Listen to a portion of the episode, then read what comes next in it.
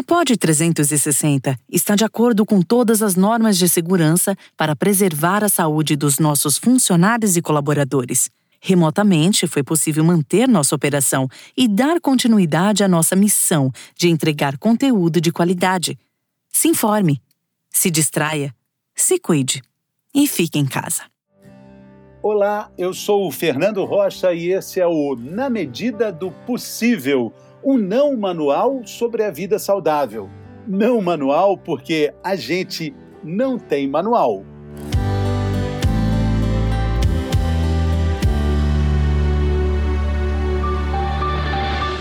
Alergia. Ou você tem, ou você conhece alguém que tem. Pode ser de pele, pode ser respiratória, pode ser alimentar Será que tudo que coça, tudo que arde e inflama é alergia? Alergia tem causa? Alergia tem cura? Na medida do possível, tem uma pessoa ótima para responder todas essas perguntas, que entende muito desse assunto, a minha amiga querida, doutora Ariana Yang, alergista de primeiríssima. Bem-vinda, doutora. Obrigada, Fernando. Você é muito querido. Eu ouvindo aqui você você falar, eu estava ouvindo com um sorriso nos lábios. Aqui. A alergia fica, na medida do possível, fica bem mais leve quando a gente fala assim. E tá suas um assunto difícil, né, doutora? Que incomoda muita gente. Parece que metade da população do mundo, a gente pode dizer. Tá quase virando normal ter alergia, viu, Fernando? É, tem algumas alergias que chegam a, a, prevalência chega a 40%. Se a gente for daqui a pouco se chegar em 50% é normal ser alérgico, né?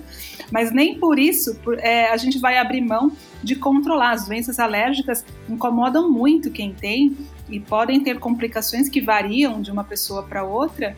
E, e, hoje em dia o tratamento ele é muito eficiente para controlar e prevenir complicações das doenças alérgicas.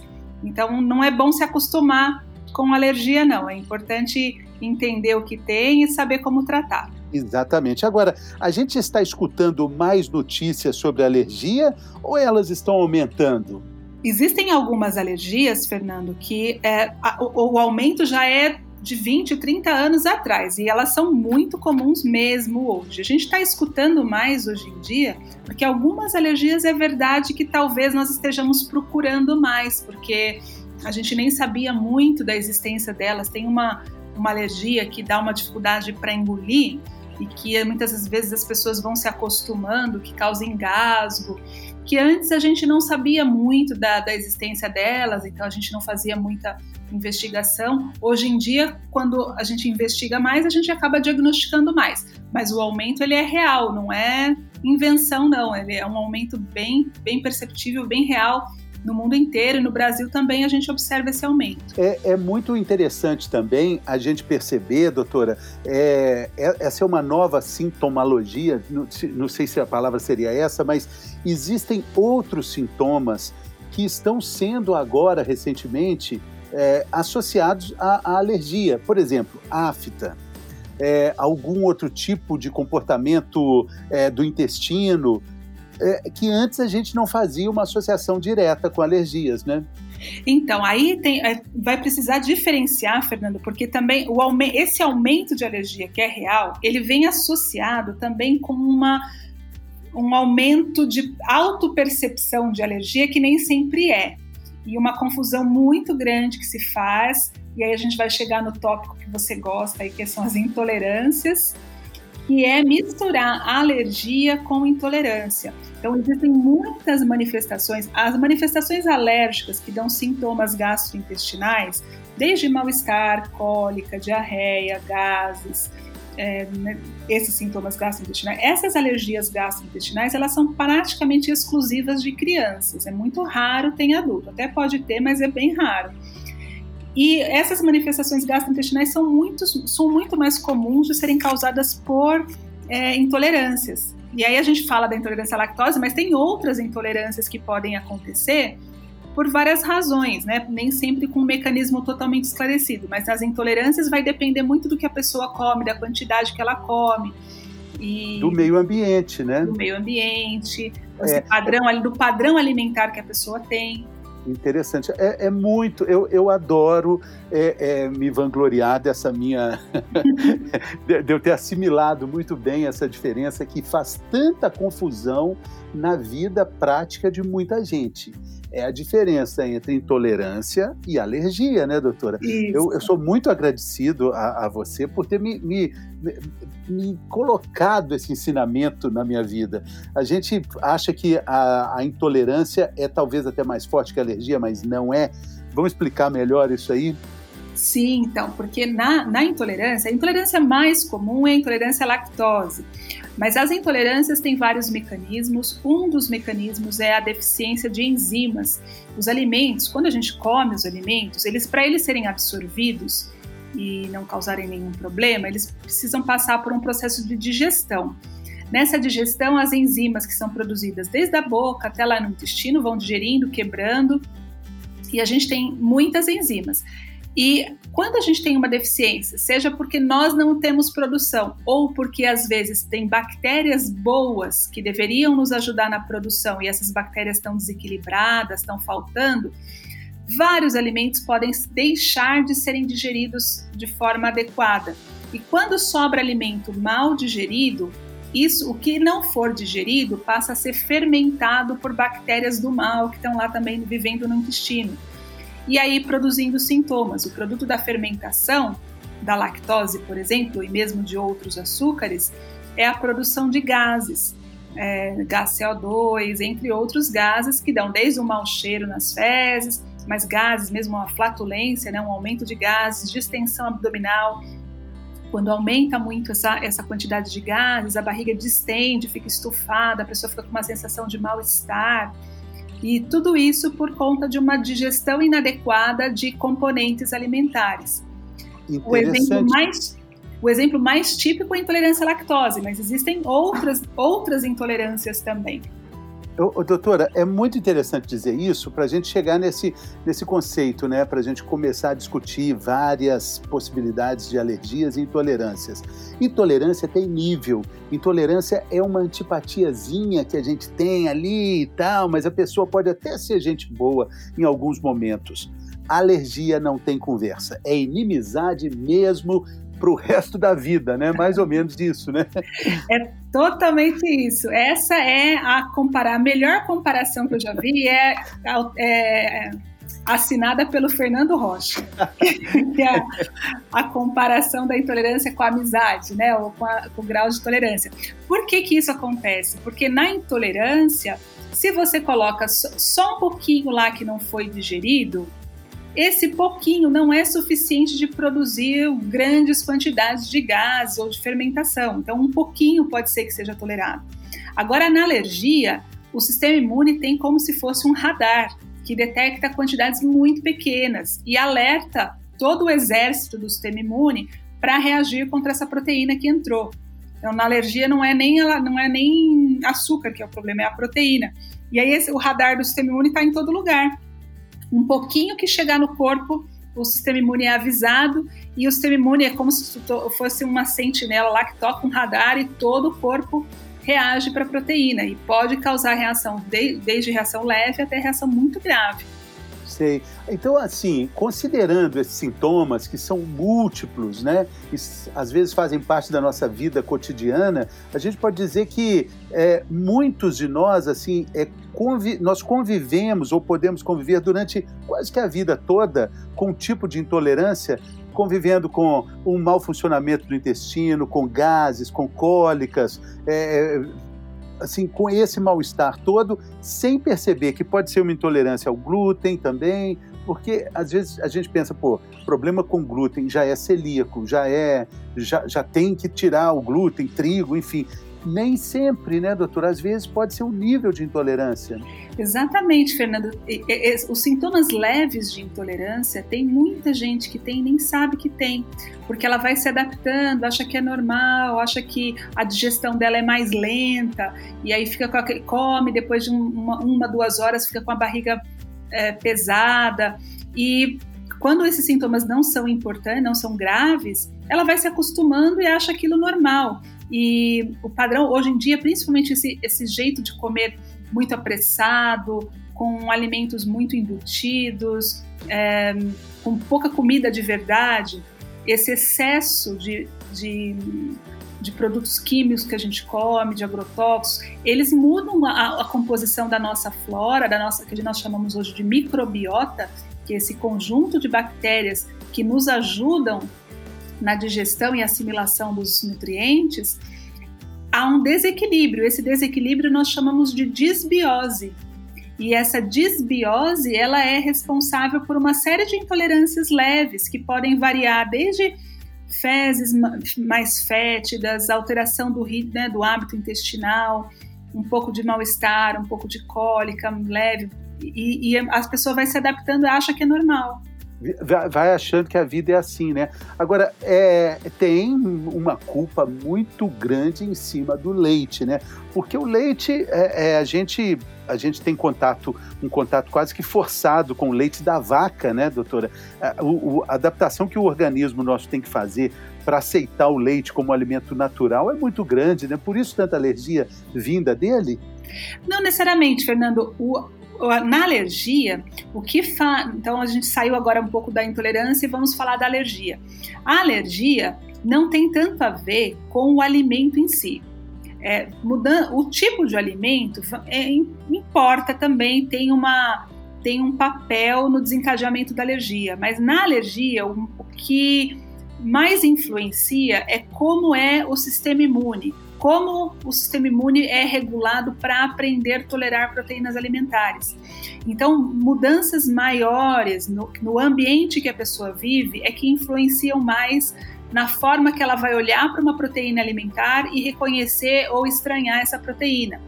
Então, os fatores mais envolvidos nas alergias são fatores que influenciam lá atrás, quando a criança nasce e que está formando o seu sistema imune. Então, desde alimentação da mãe, uso de medicações, é, o padrão alimentar, que tipo de alimento que essa criança come para ter a formação de uma flora boa, que é o principal regulador, ele é como se fosse um sintonizador do sistema imune.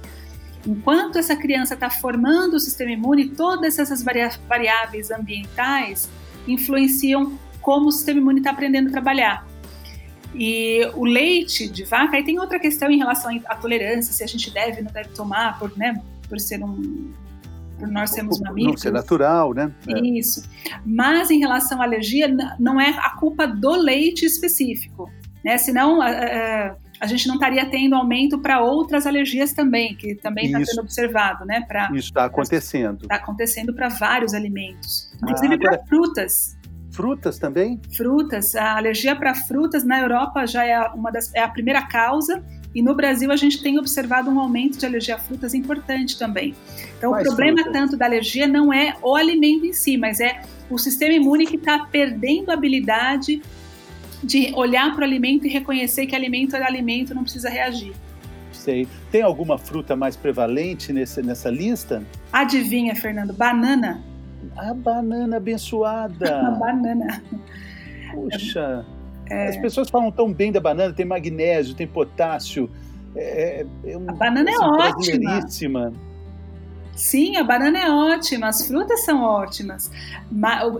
Mais uma vez enfatizando, o problema da alergia não é o alimento, é o corpo que ficou bravo e está respondendo contra o alimento. E essa braveza do corpo é porque ele perdeu a sua habilidade de reconhecer a proteína. E essa, quem que dá essa habilidade? É o equilíbrio que deixa, é um equilíbrio de, que envolve múltiplos fatores, que mantém esse, esse sistema imune calmo. Né? Então, aí são todos aqueles fatores que eu falei: alimentação, equilíbrio dessa microbiota, se usa muito remédio, se não usa muito remédio. Agora, agora é, se a gente fala da busca desse equilíbrio, a gente também pode falar de uma cura da alergia, então, doutora? Sim, exatamente.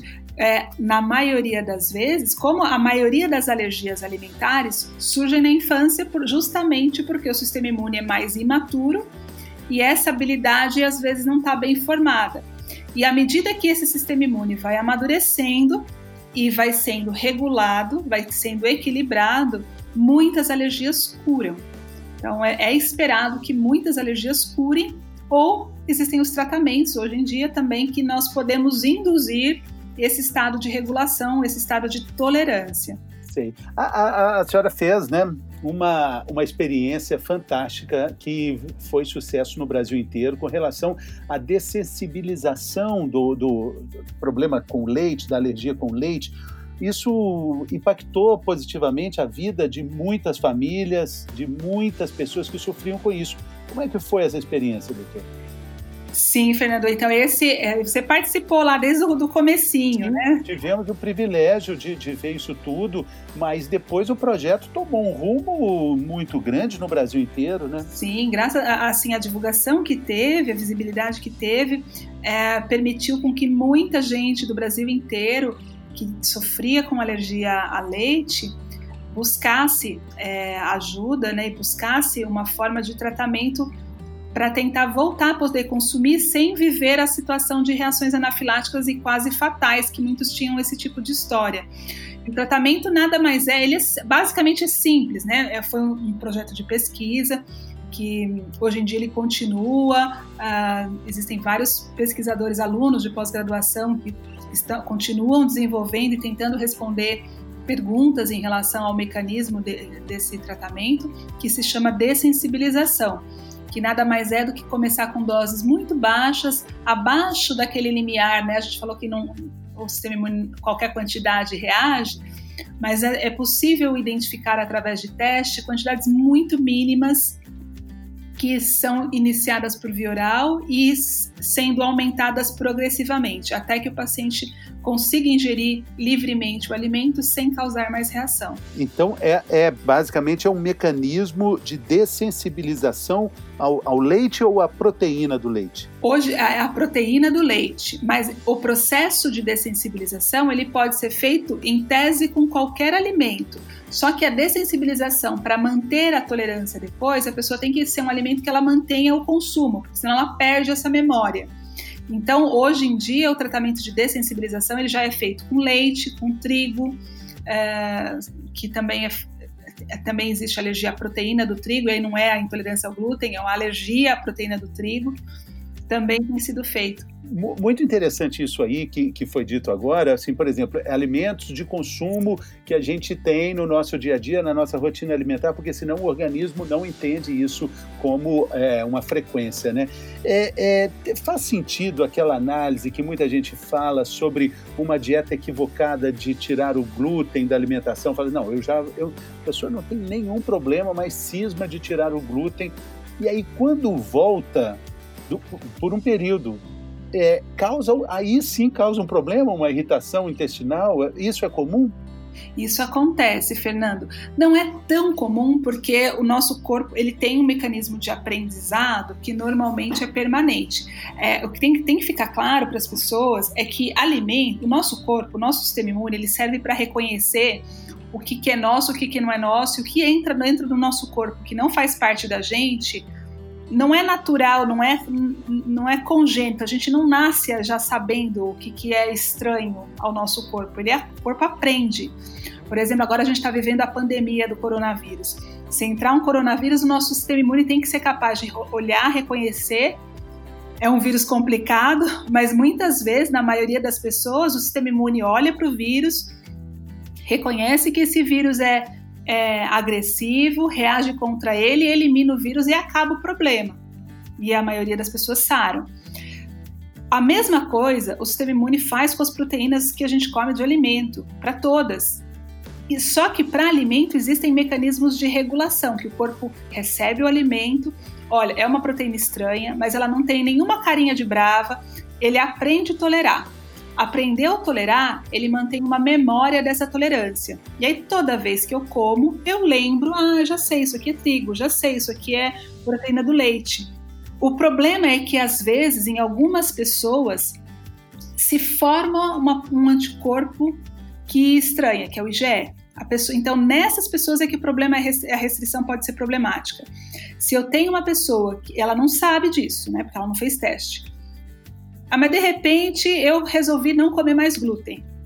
E eu não sabia, mas eu tinha IgE, que é, uma, que é um anticorpo que estranhou o glúten.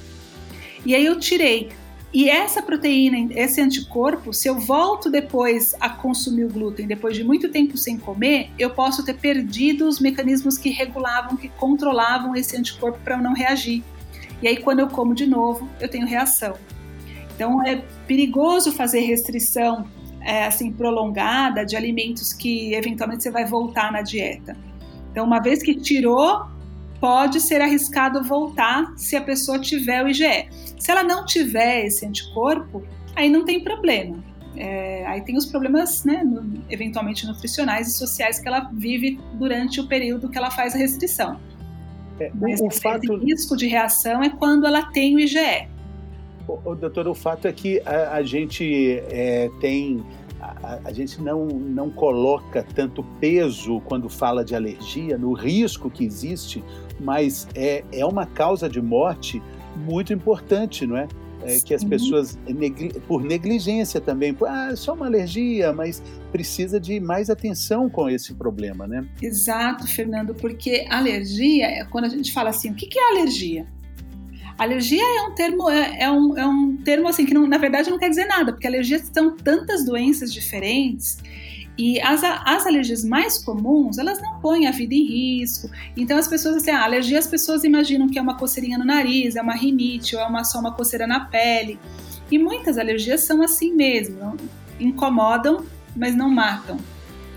Mas existem alergias, então se nós pensarmos na, nas anaflaxias, por exemplo, que são aquelas reações que podem dar choque anafilático, edema de glote, e que as principais causas são alimentos, venenos de inseto e alimentos, venenos de insetos e medicamentos, e medicamentos comuns, os analgésicos e antibióticos são as primeiras causas de anafilaxia.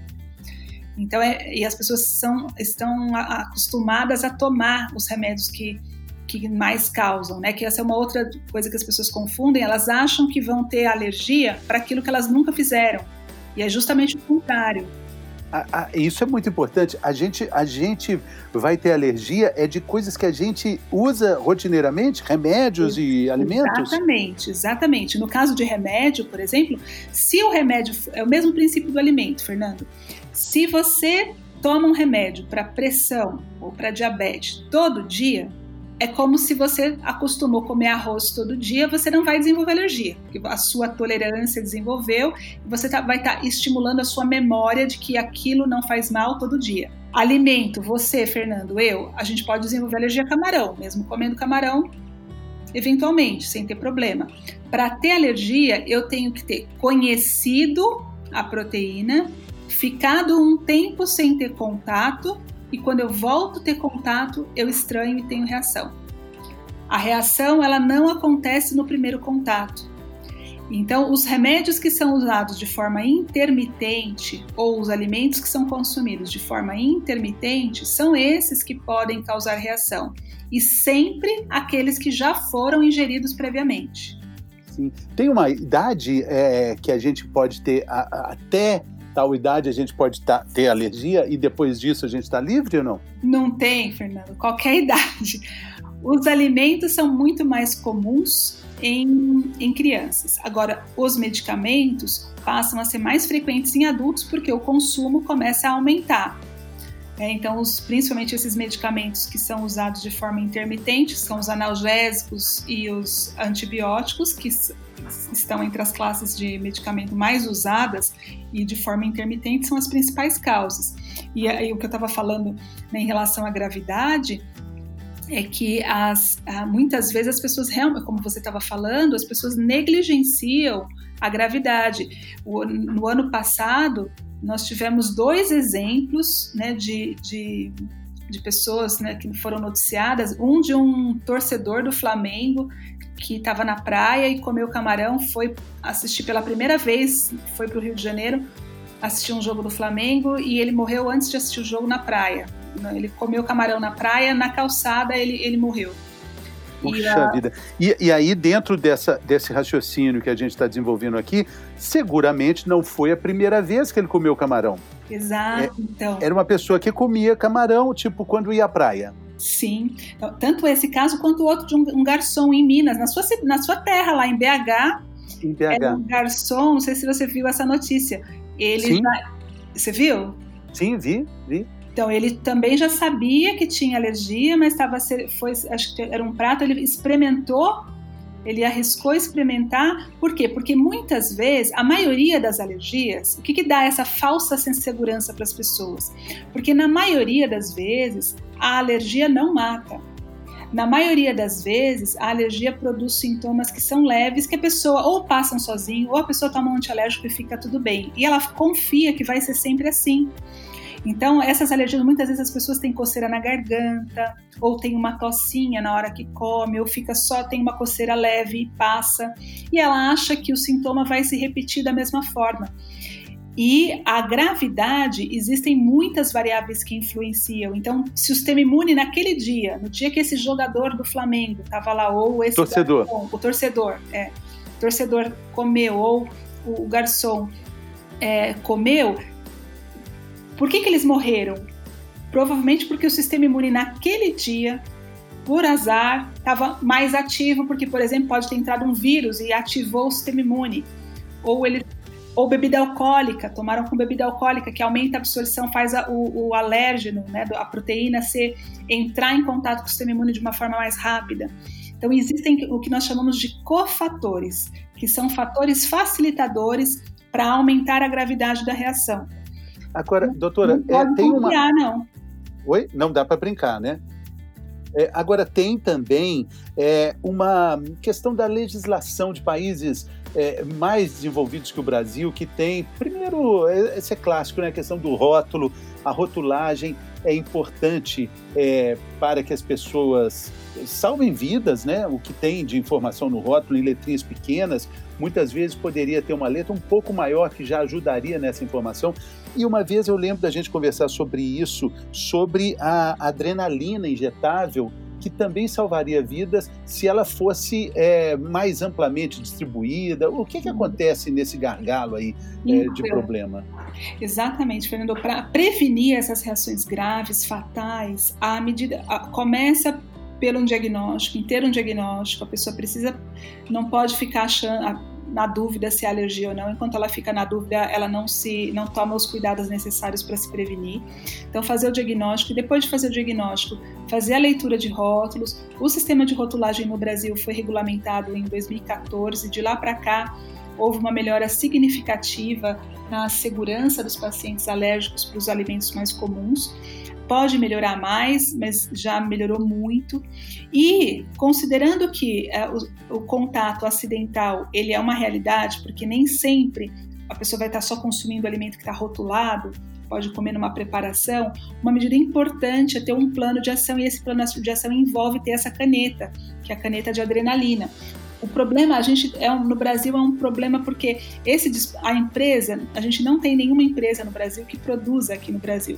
Então, são empresas é, americanas, tem empresas europeias, e que é uma briga que não tem registro no Brasil. As empresas que querem trazer para cá, a Anvisa quer registrar com não o dispositivo, mas o, o medicamento. Aí só o medicamento é, não vale a pena para a empresa. Aí para registrar o, o, o dispositivo, a, a, Anvisa parece que pede que as empresas façam um estudo de, de estabilidade da medicação nas temperaturas brasileiras que são muito altas comparadas com os estudos feitos né, nos países do, do hemisfério norte. Então, o fato é que, por enquanto, a única forma é através de importação, e isso limita muito por conta do custo. E, e, e salva vidas. Salvaria a vida, porque a, essa, a medicação tem ação em minutos. E é, uma medicação de ação muito rápida e muito eficiente para prevenir a morte numa anaflaxia grave. Esse, essas duas pessoas que foram noticiadas no ano passado, o garçom e o, o torcedor, eles, se eles tivessem a caneta, eles não teriam morrido. É. Agora, tem um sinal muito importante de alerta é, para alergia alimentar, seria só alimentar, que é a língua, né? A língua engrossando, né?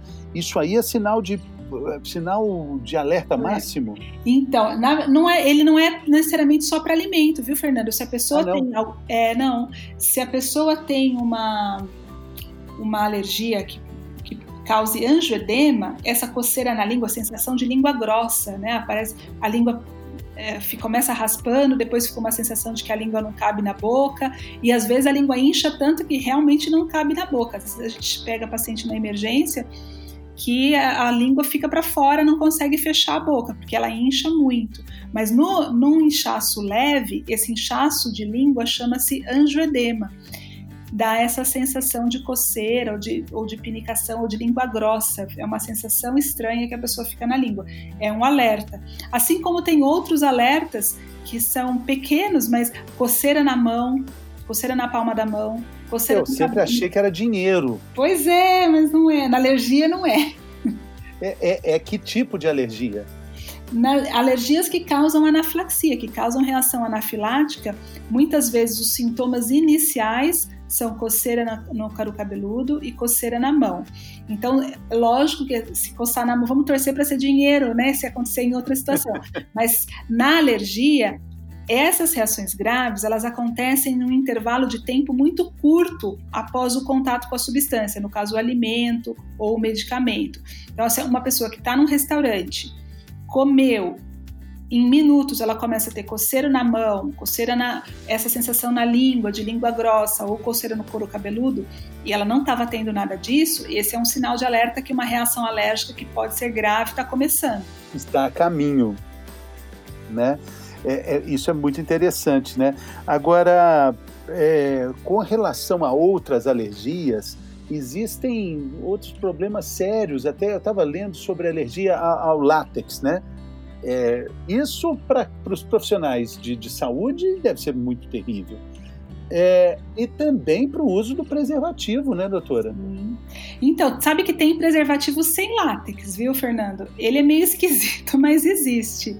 Existe preservar, porque não é só profissional de saúde. Sabe que tem hoje em dia as luvas de lá, é quem é alérgico, qual é a população mais suscetível a desenvolver alergia a látex? Aqueles que são mais expostos os mais expostos, os profissionais de saúde, mas também profissionais de limpeza, é, pessoal de, às vezes que trabalha com alguns tipos de culinária que também usa luva.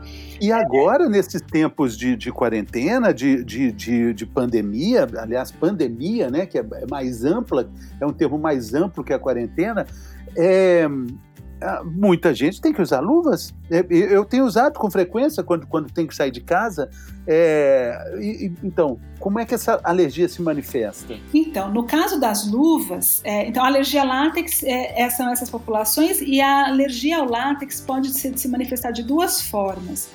Um, uma alergia que a gente essa alergia que pode ser grave, que a gente chama de alergia IgE mediada, e aí o grupo de suscetíveis para essa alergia mais grave precisa ter uma exposição mais íntima, mais prolongada.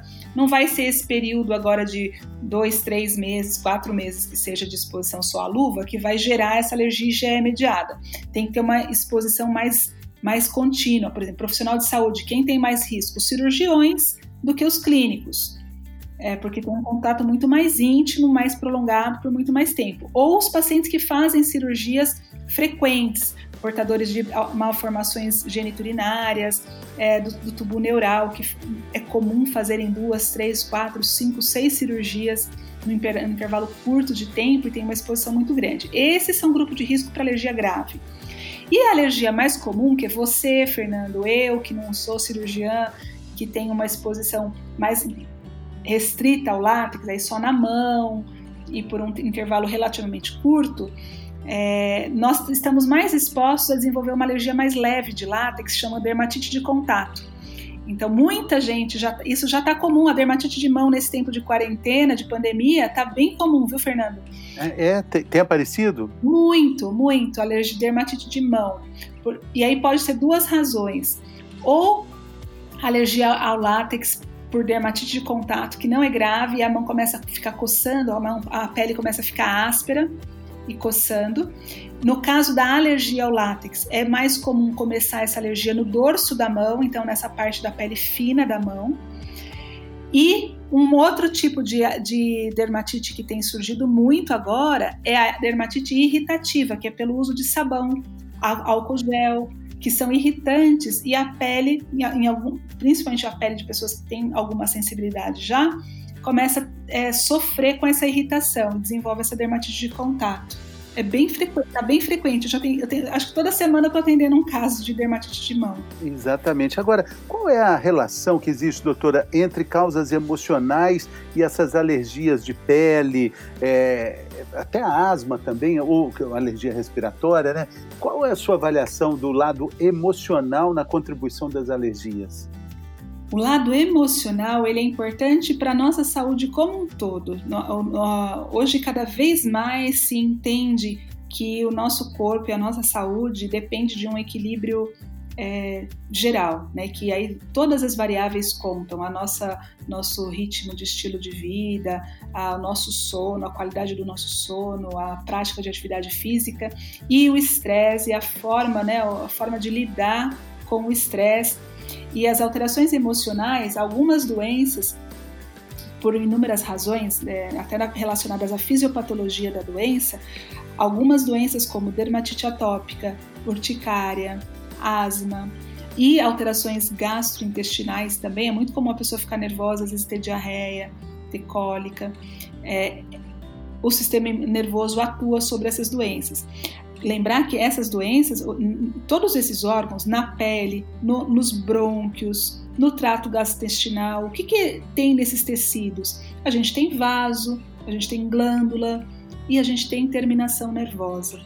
E essas terminações nervosas, o que estimula é, essas terminações nervosas, elas estimulam, são estimuladas por mediadores inflamatórios da doença. Então, quando eu tenho uma alergia, libera uma substância histamina. Essa histamina age na terminação nervosa e me faz coçar. E eu tenho coceira, ou na pele, ou no nariz, ou tenho espirro, que é por ação na terminação nervosa. Mas não são só os mediadores da alergia que atuam sobre essas terminações nervosas. Mediadores neurotransmissores que também são regulados né, pelo nosso estado de humor, pelo, pelo nosso estresse, também influenciam né, nesse equilíbrio todo. Nosso corpo é uma coisa só. E as doenças mais comuns que a gente percebe no dia a dia que sentem essas, essas alterações emocionais e de estresse são a dermatite atópica, a urticária e a asma. Nesse tempo agora que está todo mundo mais confinado, também algumas delas, principalmente a dermatite atópica, tenho observado bastante pacientes referindo piora da doença, apesar de não terem mudado nada no tratamento. Sim, aí, aí eh, fica a causa emocional como um fator muito importante, né? Sim, é, e esse é um ponto importante, Fernando. A, o, a, causa emocional, ela não é a causa da doença, porque muitos pacientes às vezes ficam tristes porque tem, uma, tem a doença e a, eles acham que a culpa é deles, assim, que se controlar o estresse, controlar o emocional, a doença vai desaparecer. Não é assim. Essas doenças não são causadas pelo emocional. A doença existe, tem uma fisiopatologia complexa das doenças alérgicas, mas o estresse emocional, ele é um fator agravante, não como não causa. Se a gente, se a gente pegasse assim um, um, um círculo e distribuísse é, as alergias entre respiratórias, alimentares, é, as alergias de pele, qual seria a maior parte dessas alergias? Ela estaria, a, a, o, o maior volume seria das alergias respiratórias, doutora? As mais comuns são as respiratórias, em segundo lugar, as de pele, né? Mas a gente pode ter alergia ocular, né? Também tem conjuntivite alérgica. Mas a é, mais é... comum é a rinite. Primeira é a rinite, a rinite alérgica é a mais comum. Se for falar em porcentagem, 25% das pessoas dos brasileiros têm rinite, 10% tem asma, 15% tem dermatite atópica e 20% tem urticária. Então a primeira é a rinite, a segunda é a urticária. A rinite que muitas vezes é confundida com, com resfriado, né? Isso, exatamente. E não é. Então, como é, qual, é, qual é a diferença básica? A é. febre ou rinite da febre também? Não. Então, essa é uma diferença. Rinite não dá febre. Os espirros na rinite são uma dica. Os espirros na rinite, eles não vêm sozinhos. A gente chama de espirros em salva, como se fosse salva de palma. Vem um atrás do outro. Tem paciente que conta, fala, doutora, eu dou 60 espirros, um atrás do outro. Eu falei, não, como que você aguenta contar? É um atrás do outro. E uh, eles são mais comuns normalmente no período matinal, esses espirros em salva. E na, na, no resfriado, os espirros eles são espaçados, né? Dá um espirro aqui, outro ali. Essa é uma característica importante. Na rinite é muito comum coçar o nariz, coçar os olhos, coçar o céu da boca, às vezes, a garganta, o ouvido. E na, no resfriado não coça. Tá?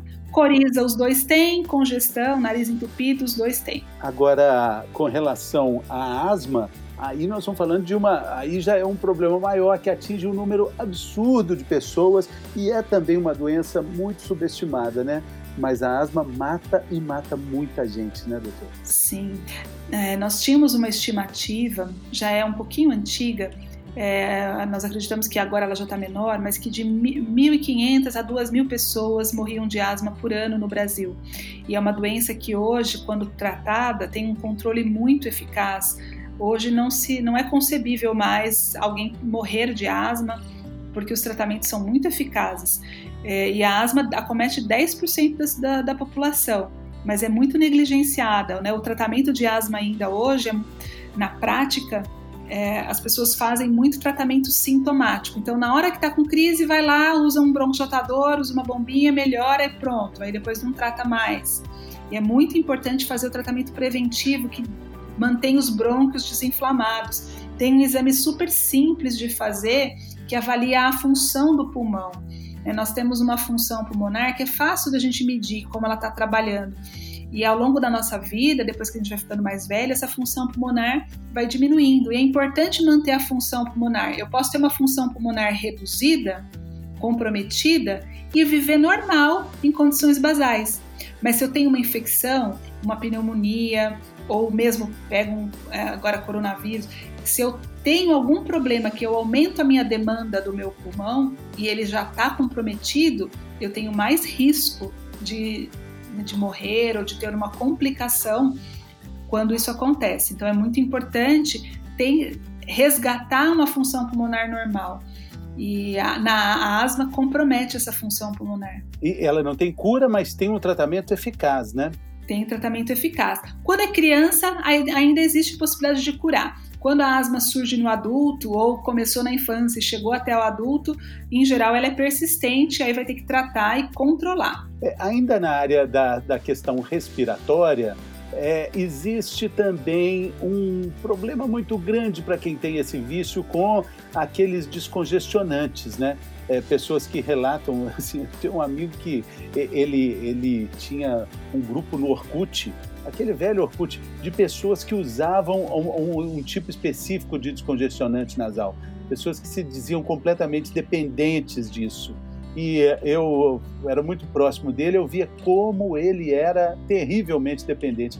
É um grande problema, né, doutora? Sim, é, é, são os vasoconstritores nasais. Os pacientes, é, eles ainda usam muito e gostam muito de usar esse vasoconstritor porque ele tem um alívio imediato é, esses vasoconstritores, o que eles fazem? Eles desentopem o nariz imediatamente. Quem tem rinite tem, e não suporta ficar com o nariz entupido, adora usar vasoconstritor, porque usa e parece mágica, desentope na hora.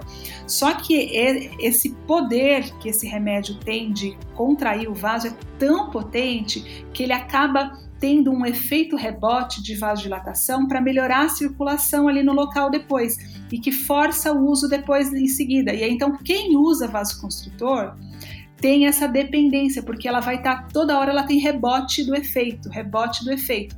E acaba tendo quem tem rinite que começou a usar vasoconstritor, a gente fala que ela tem duas rinites: a rinite alérgica e a rinite medicamentosa.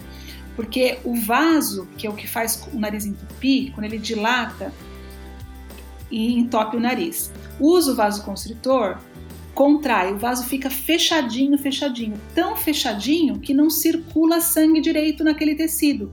E aquele tecido começa a sofrer. E é, leva a um, a um tecido que, que fica em sofrimento.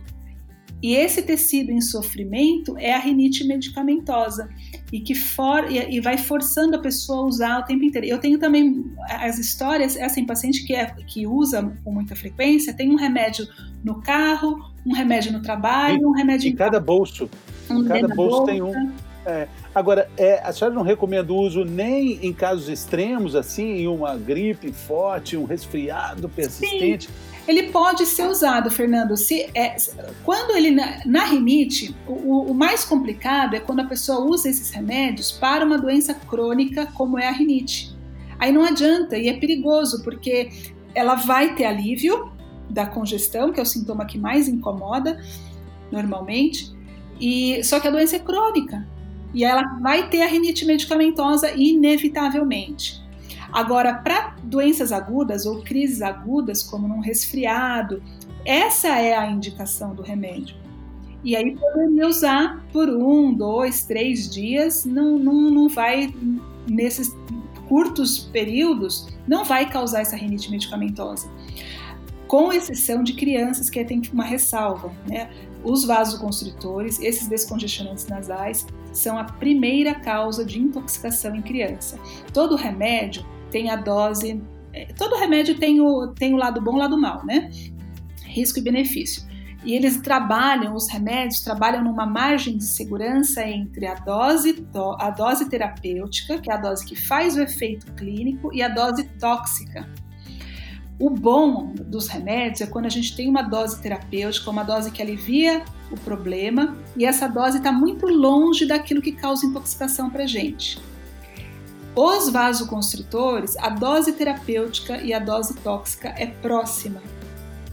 E especialmente em criança, que por conta do metabolismo e da própria dose, essa dose fica muito próxima. Então é a primeira causa de intoxicação em criança. Então, em criança, de jeito nenhum usar vasoconstritor nasal. Sim.